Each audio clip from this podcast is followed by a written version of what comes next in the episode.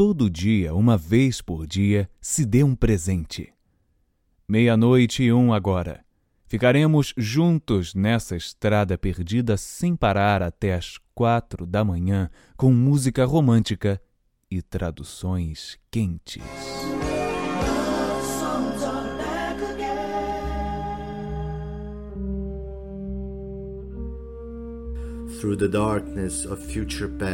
Pelo escuro do passado futuro, the magician longs to see.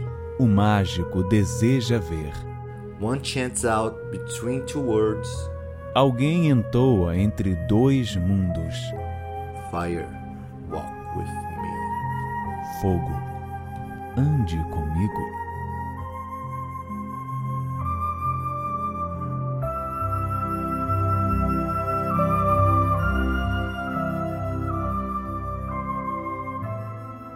Boa noite, boa noite ou boa noite.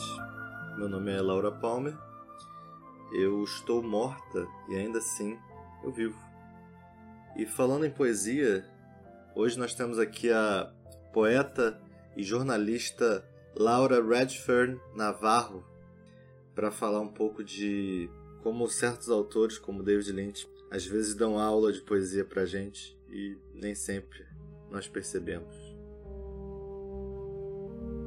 faziapoesia.com.br.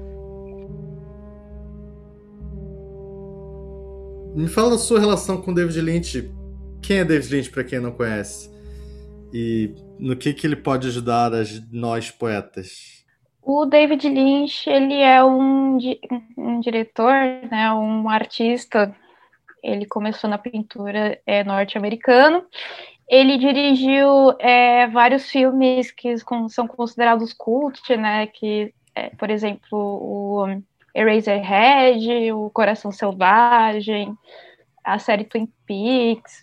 E o David Lynch, ele é um diretor que as pessoas re- referenciam muito, assim, ele não é só um artista cult, assim. Ele realmente tem uma relevância, ele é uma pessoa muito estudada também. E ele trabalha muito com elementos do surrealismo, é, do sonho, dentro da proposta dele. E eu acho que ele é uma pessoa que tem muito a ensinar sobre o fazer poético, mesmo ele não sendo poeta. É, pô, ele, ele, de certa forma, eu sempre penso assim, né? Eu, eu sou poeta, mas eu sou poeta antes de eu ser qualquer outra coisa, porque eu escrevo roteiro também, eu escrevo, eu sou dramaturgo, eu escrevo dramaturgia, mas eu sou poeta antes disso. Então eu sempre achei que o David Lynch ele tem um, um para mim, se, se um dia ele, ele lançasse um livro de poesia, era só o que faltava pra gente considerar ele poeta. Porque o que ele faz é, é, é uma, é uma grande poesia. Inclusive, a minha relação com David Lynch é que a primeira vez que eu assisti um filme dele, que eu acho que foi o Mulholland Drive, Cidade dos Sonhos em português, eu achei, cara, eu achei muito ruim. Eu era novo, né? Eu achei muito ruim, não entendi nada e, e fiquei bravo. Não- Aquilo não era pra mim. Aí passaram-se, porra, mais de 10 anos pra eu, enfim, chegar no David Lynch novo, dar uma segunda chance e aí começar a entender que não é não, não, não é preciso ter um entendimento concreto para você apreciar a obra, é mais do que simplesmente entender um- um- uma série de uma sequência de eventos que formam uma narrativa, né? Sim.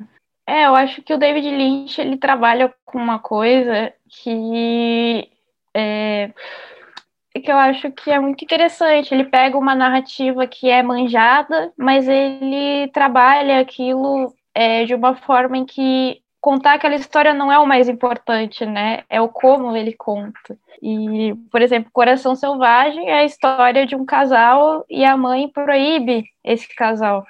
E ele só que ele conta essa história é, de uma forma que mexe muito com os sentidos, que você tem vários símbolos aí, você tem o fogo, né? Você tem, você tem os carros, você tem o mágico de Oz também.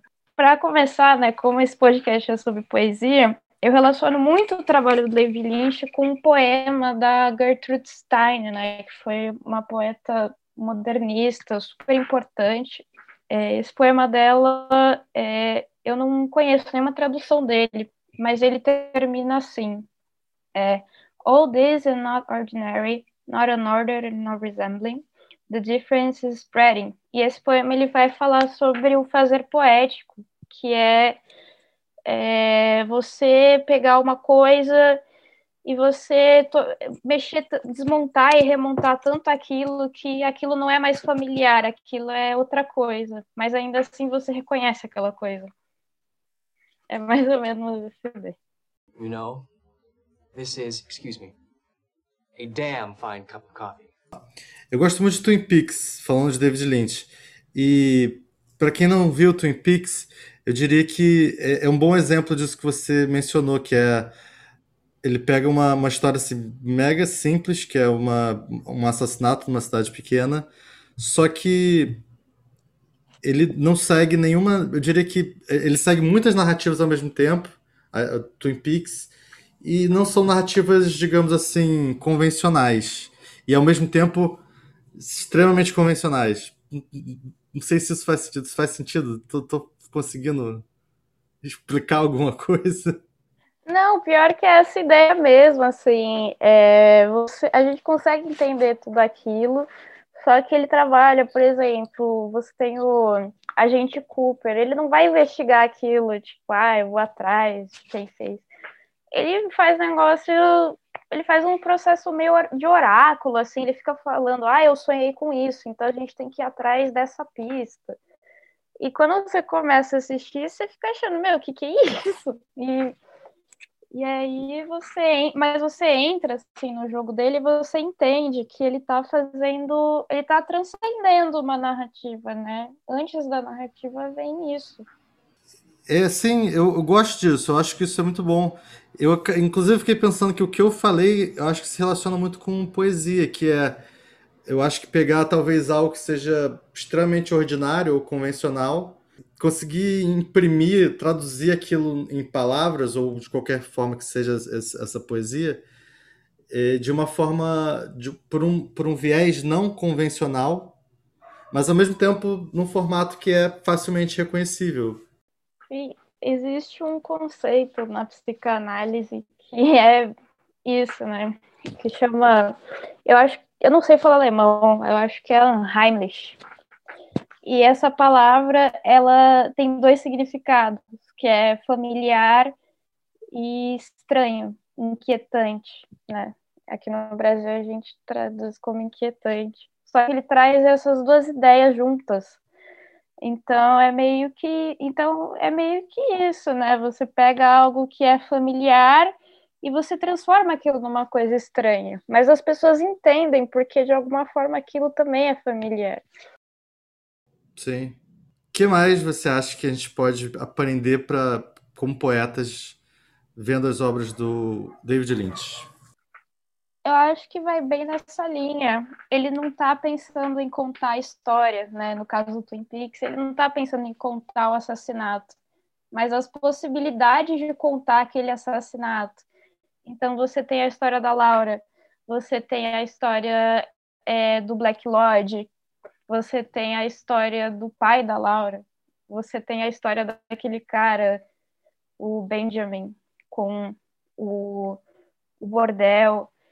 É, você tem as possibilidades de fazer isso, né? E você tem os símbolos por trás disso. Eu acho que o David Lynch ele prioriza a questão da possibilidade de contar uma história ou de criar uma linguagem antes de pensar a linguagem, de, de alguma forma, isso me fez pensar muito na, nas conversas que eu tive com o Bob Bach e com o Vitor, porque você falou de símbolos e, e eu vejo, eu percebo isso. É, embora não sejam símbolos da cultura reconhecíveis, esse, David Lynch cria símbolos muito fortes, de certa forma são referências que dão, não sei se isso vai fazer sentido, mas dão relevo ao, ao, ao trabalho dele. Tipo, tem uma coisa ali que você que tá muito claro ali, sei lá, uma, a, uma rosa azul.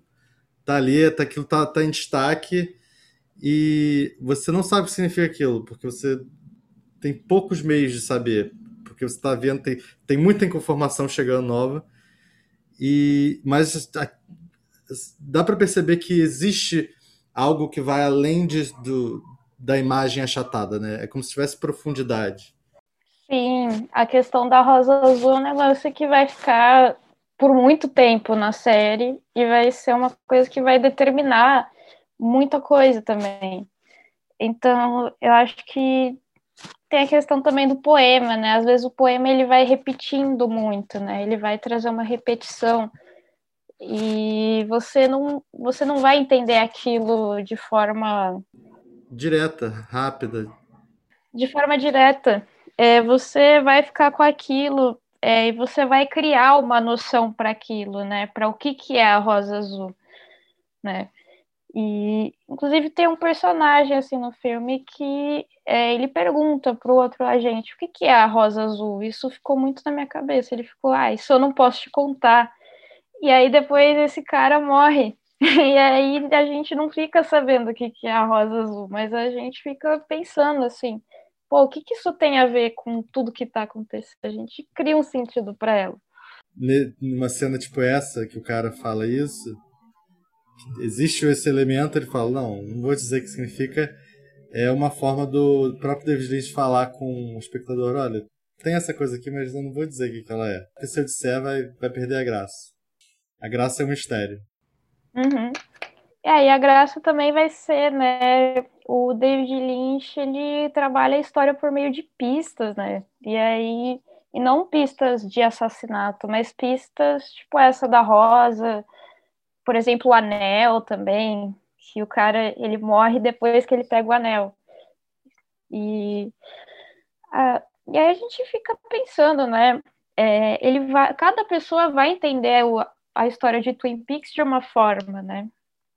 Tipo, vai ter alguma coisa geral que todo mundo vai compreender, é, mas vai suscitar coisas diferentes em cada pessoa. É uma narrativa que abre caminhos, né? Mais do que te mostra o que, que ele quis dizer com aquilo. É, você, você tem algum poema que tiver a cabeça que seja dessa forma? Tem um poema que ele foi publicado na Fazia Poesia de uma pessoa que eu acompanho, que ela trabalha bem isso. Inclusive tem a ver com sonho.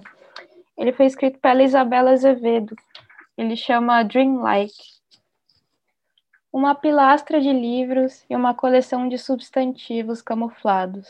Dentre esta floresta esguia e profunda, fundada em canções tristes. Toda semana, uma prosa breve, um monólogo mesclado em desassossego, relatos oníricos, resmungos e confirmações, de respostas que, embora evidentes, se escondiam sobre minha língua acelerada. Eu já sabia, porém agora vejo. Às vezes, quando me fito pelos olhos da noite, em sono distante, alcanço um girassol vermelho em movimento, uma leve sensação de estranhamento. Ainda ontem, quando me deitei, não pensei que voltaria de tão longe essa manhã. Não é mesmo como se lê nos hieróglifos. É engraçado porque eu, a sensação que eu tenho é que eu já li esse poema há um tempo, eu li de novo hoje, e mas com você ouvindo, eu, eu minha cabeça foi para outros lugares. Então, realmente, eu acho que esse é um bom exemplo. Tá aí um, um exemplo de, de como ele funciona, porque todos os contatos que eu tive com esse poema me, lev me levaram para lugares diferentes. Sim, ele tem uma dimensão que ele não é óbvio, né? Ele não é algo dado, assim. Eu acho que aí tá a beleza, assim, da coisa mesmo. Mas tá tudo lá, né? Tá, tipo, eu, eu sinto que às vezes, eu, eu pelo menos eu fazia isso, eu, eu, tento não fazer mais. Quando eu comecei a escrever poesia, às vezes eu queria. Eu tinha uma, uma ideia, uma mensagem, né? Eu queria escrever uma mensagem. Vou, vou, dar um exemplo básico do que, que é uma mensagem. Eu queria fazer uma declaração de amor, por exemplo. Ou então o oposto, declarar alguém que eu odeio essa pessoa. E, e aí eu fazia metáforas. Eram metáforas que faziam muito sentido para mim, mas acho que qualquer outra pessoa que lesse não ia entender aquilo. E de certa forma isso, isso pode funcionar, mas em geral é, não, é, não é bem isso, né? Você conhece, é, você conhece o trabalho da Dília Lopes? Ela usa uma linguagem super simples, assim, super repetitiva também. E ela fala por exemplo, de ah, de se apaixonar. E ela fala que ela se apaixonou por um rapaz que gosta de ver estrelas. Isso é uma coisa super manjada, assim, no nosso. Só que aí você vai lendo, assim, você vai percebendo, é, aquilo é muito perturbado e aquilo é muito bonito ao mesmo tempo, porque ela vai torcendo aquilo, ela vai, ela vai colocando aquilo é, de uma forma que o que importa não é o que ela está falando, né? Não é a imagem, mas é o movimento que ela produz com aquilo. Bem, da onde eu estava falando, que, que quando, quando eu escrevi eu fazia essas metáforas que ninguém entendia, não é isso que, o, que eu acho que David Lynch faz, não é isso que a Isabela Azevedo faz, nem a Julia Lopes. Eu acho que existe uma, uma, uma conexão mais sincera, real, que é menos calcada em entender algo ou não, mas em ter algo verdadeiro, uma estrutura verdadeira que não é clara. Você falou da Julia Lopes, você falou de movimento. Lê, lê esse poema aí pra gente. Cara, a Julia Lopes é sempre um soco, né?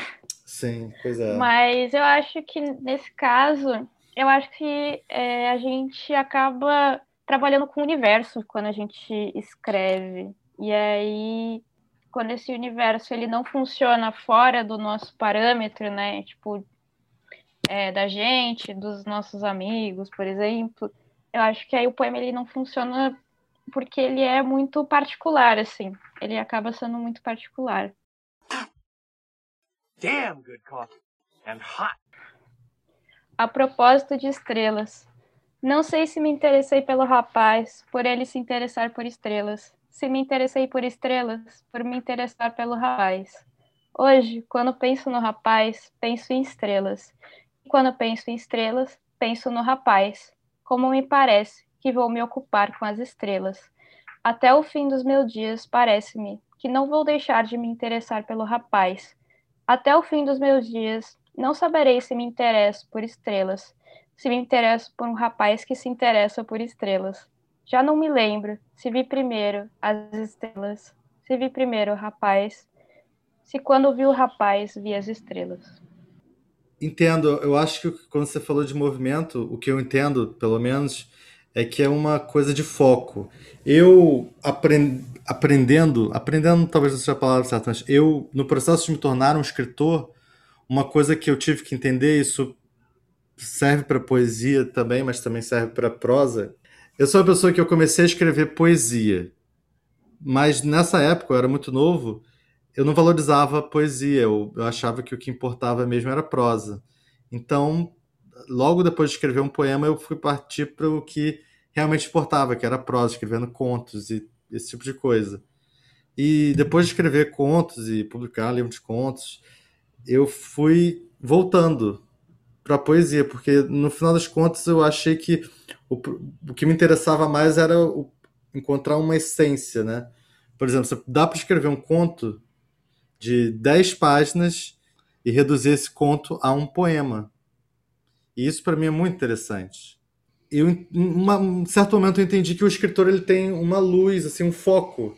É, o mundo que, que se passa, que chega no leitor, ele só vem através desse foco que o escritor dá, né? Que a pessoa que está escrevendo é, deixa transparecer. Porque se tiver, você pode mostrar uma, uma, uma coisa e não mostrar está bem no meio dela.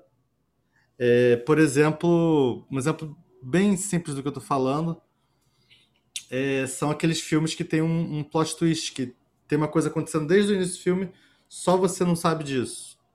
Eu, tenho, eu pensei em falar um filme aqui que eu sempre cito, que é o Clube da Luta. Não sei se isso é spoiler. Acho que não é, não, né? Já passou tempo suficiente para todo mundo assistir Clube da Luta. Se você não tiver assistido Clube da Luta, vá assistir, é um filme bom.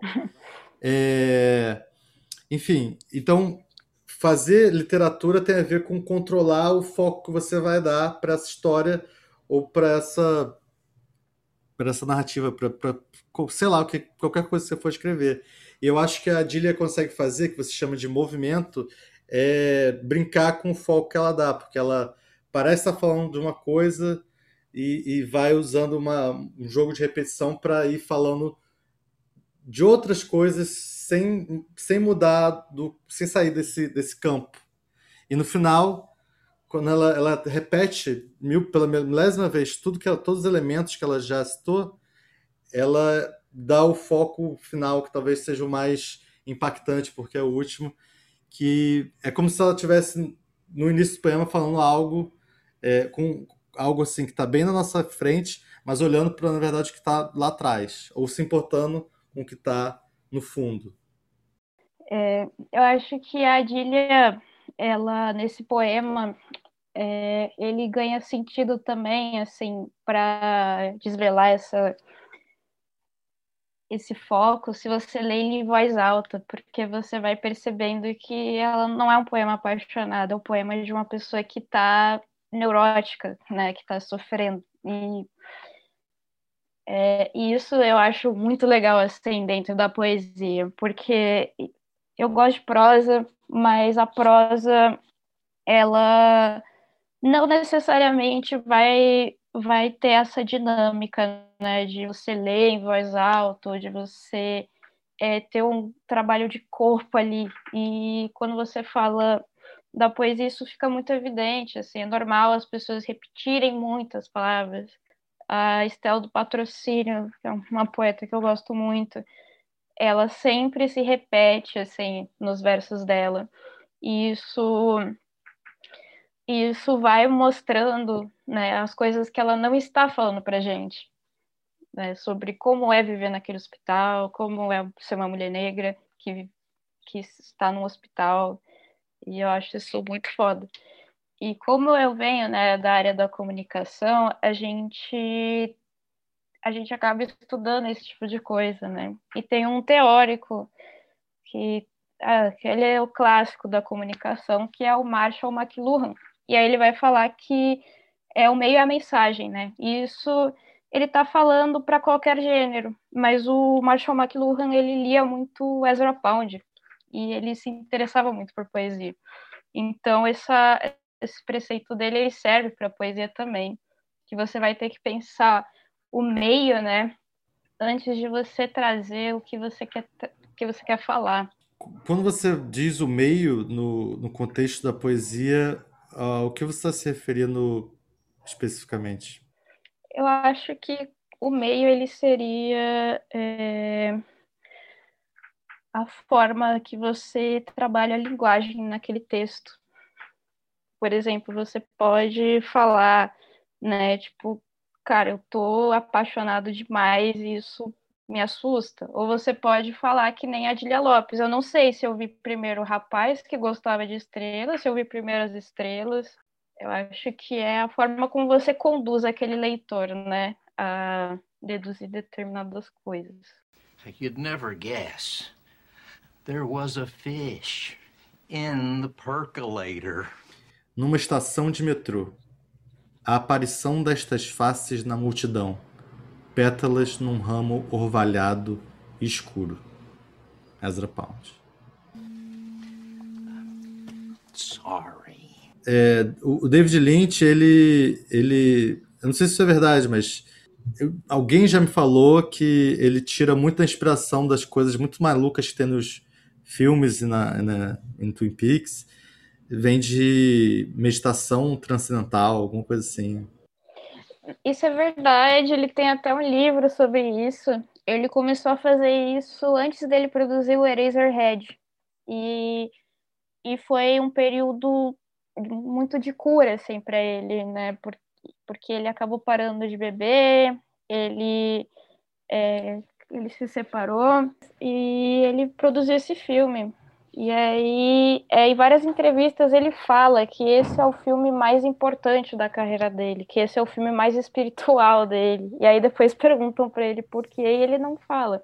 E ele tira muito da meditação transcendental, porque quando você faz o mindfulness, né, medita, é, você você meio que sai daquela coisa do eu, do autocentrado, e você acaba tendo uma percepção mais totalizante, assim, das coisas que estão em volta, né? E aí eu acho que é, essa atentividade que ele dá para as coisas acaba fazendo com que ele produza esse tipo de narrativa mesmo.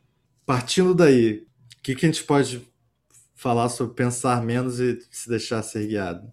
Eu acho que isso tem muito a ver com corporalidade, assim. Tem uma, tem uma autora que fala muito sobre isso no perfil dela, que é a Shelis Maniota, né? Escreveu Desesterro, que ganhou o prêmio Sesc, foi finalista do prêmio São Paulo. Depois ela escreveu Meu Corpo Ainda Quente, foi publicado acho que ano passado.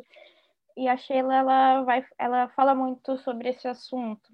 E ela fala que né, que a gente só consegue ser criativo mesmo quando a gente ouve o nosso corpo. E ela vai trabalhar o corpo como uma espécie de oráculo, né? Porque, por exemplo, é, você pega uma carta de tarô, ela vai te dizer uma coisa, mas, ela, mas essa coisa você apreende o significado dela, mas ela não é ela não é objetiva. E, e ela fala que o corpo funciona muito dessa forma, né? Ele é uma coisa para você escutar e ele é uma coisa que precisa se expressar também. Que ele vai expressar alguma coisa sobre você que talvez você não saiba.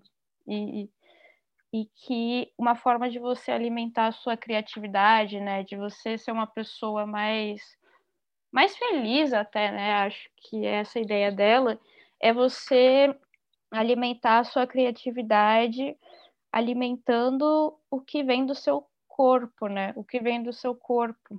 Então, é, você escrevendo, né, por exemplo, é, quando você está com fome, por exemplo, e você escreve e você acaba deixando isso transparecer, por exemplo. Né? É quando você se desnuda mesmo, você se entrega de verdade para aquilo. Eu acho, e eu concordo muito com ela, porque eu acho que poesia ela vem, ela vem muito disso, né? Ela vem muito dos sentidos, porque ela é uma expressão do sujeito. Então, ela é uma coisa que não é autocentrada, ela é para lá. Quando você pensa demais num texto, você sabota, você não escreve. E, inclusive, é, a escrita ela é tão corpórea assim que quando que a gente tem um gênero dentro da literatura que a gente chama de testemunho, que é quando a pessoa ela passa por um trauma e ela não sabe como falar sobre esse trauma. E aí ela acaba recorrendo à literatura é, para para se libertar daquilo, né? Para se libertar daquilo. E ela e o testemunho, ele tem um caráter muito poderoso, né? Você vai ter autores como Deleuze, por exemplo, que vão falar que o testemunho ele vai trazer ele, ele vai trazer justiça para aquela pessoa que foi traumatizada, que ele vai trazer é, que ele vai ser um processo até é, de certa forma curativo, aquela pessoa vai encontrar uma forma de expressar aquilo que ela não consegue falar, né? E uma pessoa que eu acho que nesse sentido, ela ela é muito, ela tem uma poesia muito forte nesse sentido, é a Bruna Mitrano, lá do Rio. Ela tem um poema, eu tenho, eu tenho ele só em vídeo. Eu assisti esse vídeo um monte de vezes, em que ela fala que ela encontra um homem morto na Vila Kennedy e esse homem está decapitado. E e ela vai falando, né, ah, eu vi e tal, ele estava com o coração na boca. E tem um verso que ela fala: eu vi e ver pode ser para sempre. E isso mostra assim, né, como o sentido ele vai falar mais assim do que ela, né? Ele vai ter mais força ela falar eu vi e ver pode ser para sempre do que olha, eu vi um cara morto ali e isso foi horrível. E né, ela vai ter mais potência para fazer isso. Hallo, Ashton Buffer. Halsiu, Hagen, Chonsi, Javiers, Minoail. Vila Kennedy, 2 de julho de 2019. Na noite passada eu vi um homem sem cabeça, não um ser mitológico, nem um desses zumbis de seriado.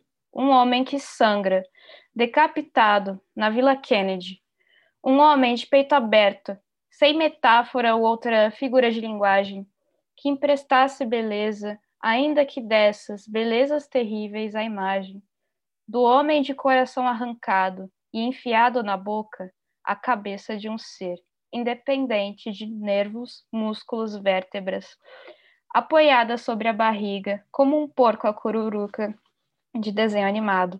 A maçã perfeitamente encaixada. A maçã exageradamente vermelha, colhida no próprio corpo, estirado no asfalto. Na noite passada eu vi, e ver pode ser para sempre. O homem morto, com a cabeça solta, o peito aberto e o coração entre dentes.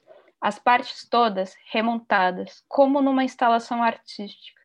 Na noite passada eu vi e senti o coração na boca, uma dificuldade de respirar que ignorei em respeito à mãe do morto, ao coração arrancado da mãe do morto, e a todos que conhecemos o terror por dentro. Não foi na noite passada que ela disse. Olhando de longe, a favela até parece uma árvore de Natal. Porrada, né? Porrada. Eu acho a Bruna uma das minhas, uma das poetas contemporâneas que eu mais gosto, assim. E eu acho que ela trabalha muito bem essa coisa de é, deixar o corpo dizer aquilo, né? Ela até falou numa entrevista que essa questão da corporeidade, né, quando a gente está falando não só de expressão, eh, quando a gente está falando de testemunho no caso, mas, no, mas quando a gente está falando de expressão também, a gente está meio que dividindo um peso com a outra pessoa. Então, se, então, né, eu escrevi há algum tempo atrás uma uma reflexão sobre ah, sobre o conceito do Deleuze mesmo, chamado corpo sem órgãos que eu não tinha entendido muito bem, mas eu tentei é, transmitir a minha visão é, sobre ser mulher naquilo, né? E aquele poema eu postei na Fazia Poesia. Ele foi um poema muito importante para mim, assim, muito importante para eu começar a me entender, né? Para eu começar a me enxergar também e para as outras pessoas também poderem é, enxergar essa visão e de debater essa visão comigo, porque veio um monte de gente assim falar comigo, tipo, nossa, essa imagem ela é muito libertadora, essa imagem foi muito bonita. Eu acho que sobre essa coisa de você dividir um peso, né, com outra pessoa, você tira uma coisa de você que você não sabe que você tem, e a outra pessoa lê e ela começa a refletir sobre aquilo também, né? Não é uma coisa necessariamente terapêutica ou de libertação, mas é uma, é uma forma de você é, produzir transformação, né? A Bell Hooks ela vai falar muito sobre isso, que você pode usar a literatura para produzir esse tipo de reflexão, para transformar a realidade. Produzir diferença. E aí eu vou ler aqui. Quando eu era adolescente, eu precisava, muito, muito mesmo, ter um nome, uma categoria um frasco facilmente encontrado em farmácias, sob o título de hipocondria, quantidade 1,56m. Depois eu fiquei adulta e conheci e ouvir. É difícil ouvir morto, mas eu consegui. Eu ouvi a Estela do patrocínio. Ouvi dizer que diziam que ela era meio lelé das ideias. Mas quando ouvi a poesia dela, eu achei que ela era mais genial do que esquizofrênica porque eu nunca tinha ouvido o poeta falar de forma tão natural e expressiva sobre hospitais que pareciam casas, corpos vazios e aquele verso dela sobre fazer braço e fazer cabeça. Assim, fiquei sabendo que qualquer informação ou observação que estejam falando sobre uma mulher, seja no prontuário ou no látis da vida, é falsa. É falsa porque a voz e o corpo de uma mulher dançam numa frequência que todos nós somos tolos demais para conhecer, ainda menos aplicar numa biografia ou numa autobiografia não tem como dizer ou diferenciar, por exemplo, o propósito de um gemido. Uma mulher vazia, meu caro, é uma mulher que existe. Uma mulher sem nome é uma mulher sem perfil. E ela é uma mulher sem perfil porque ela pode ter dor de garganta num dia X e não conseguir falar, e mesmo assim continuar falando em alto e bom som.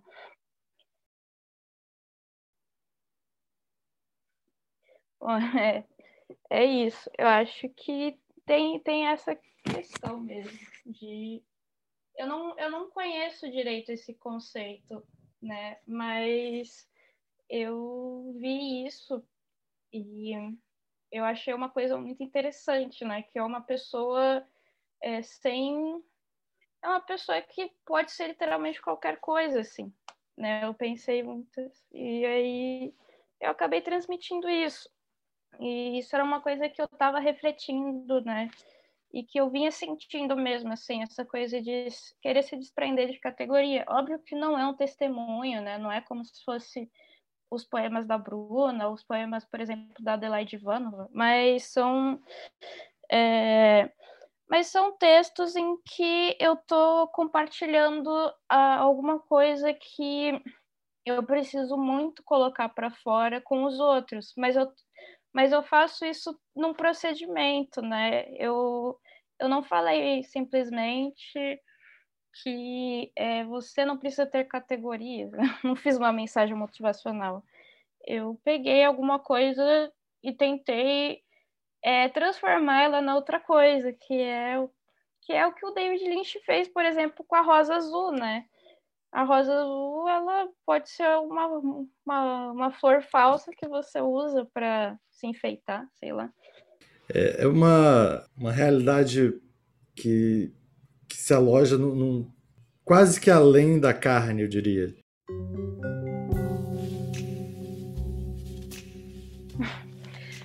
Oi, gente. Então, é, esse, essa minha pesquisa, né, sobre o David Lynch, Twin Peaks, ela também tem relação, né, com o trabalho que eu estou fazendo agora, né, que ele está meio que no prelo, a gente está quase mandando para editora e tal, e ele foi feito em conjunto com a minha amiga Lohane e Lohane Assis, e e é isso, é, eu vou continuar postando poemas na Fazia Poesia.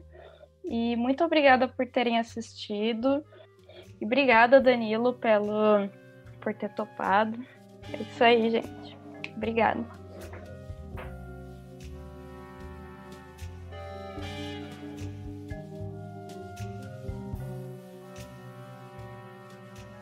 Falando em Poesia é o podcast do faziapoesia.com.br. No site você encontra um artigo com as muitas referências desse episódio. Siga arroba Fazia Poesia nas redes sociais. Daqui a 14 dias eu estarei de volta. É, obrigado ao Pedro do Solamento Podcast por fazer a introdução aqui desse episódio. E as florestas são incríveis, mas estranhas. Por hoje é só. É só!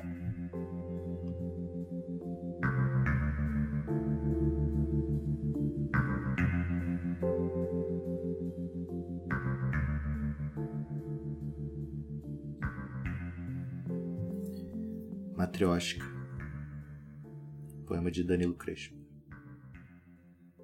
Dentro da Via Láctea, dentro do sistema solar, dentro da Terra, dentro do continente, dentro do país, dentro do estado, dentro da cidade, dentro do bairro, dentro da rua, dentro do edifício, dentro do apartamento, dentro do cômodo, dentro do podcast dentro do poema A, a Via Láctea.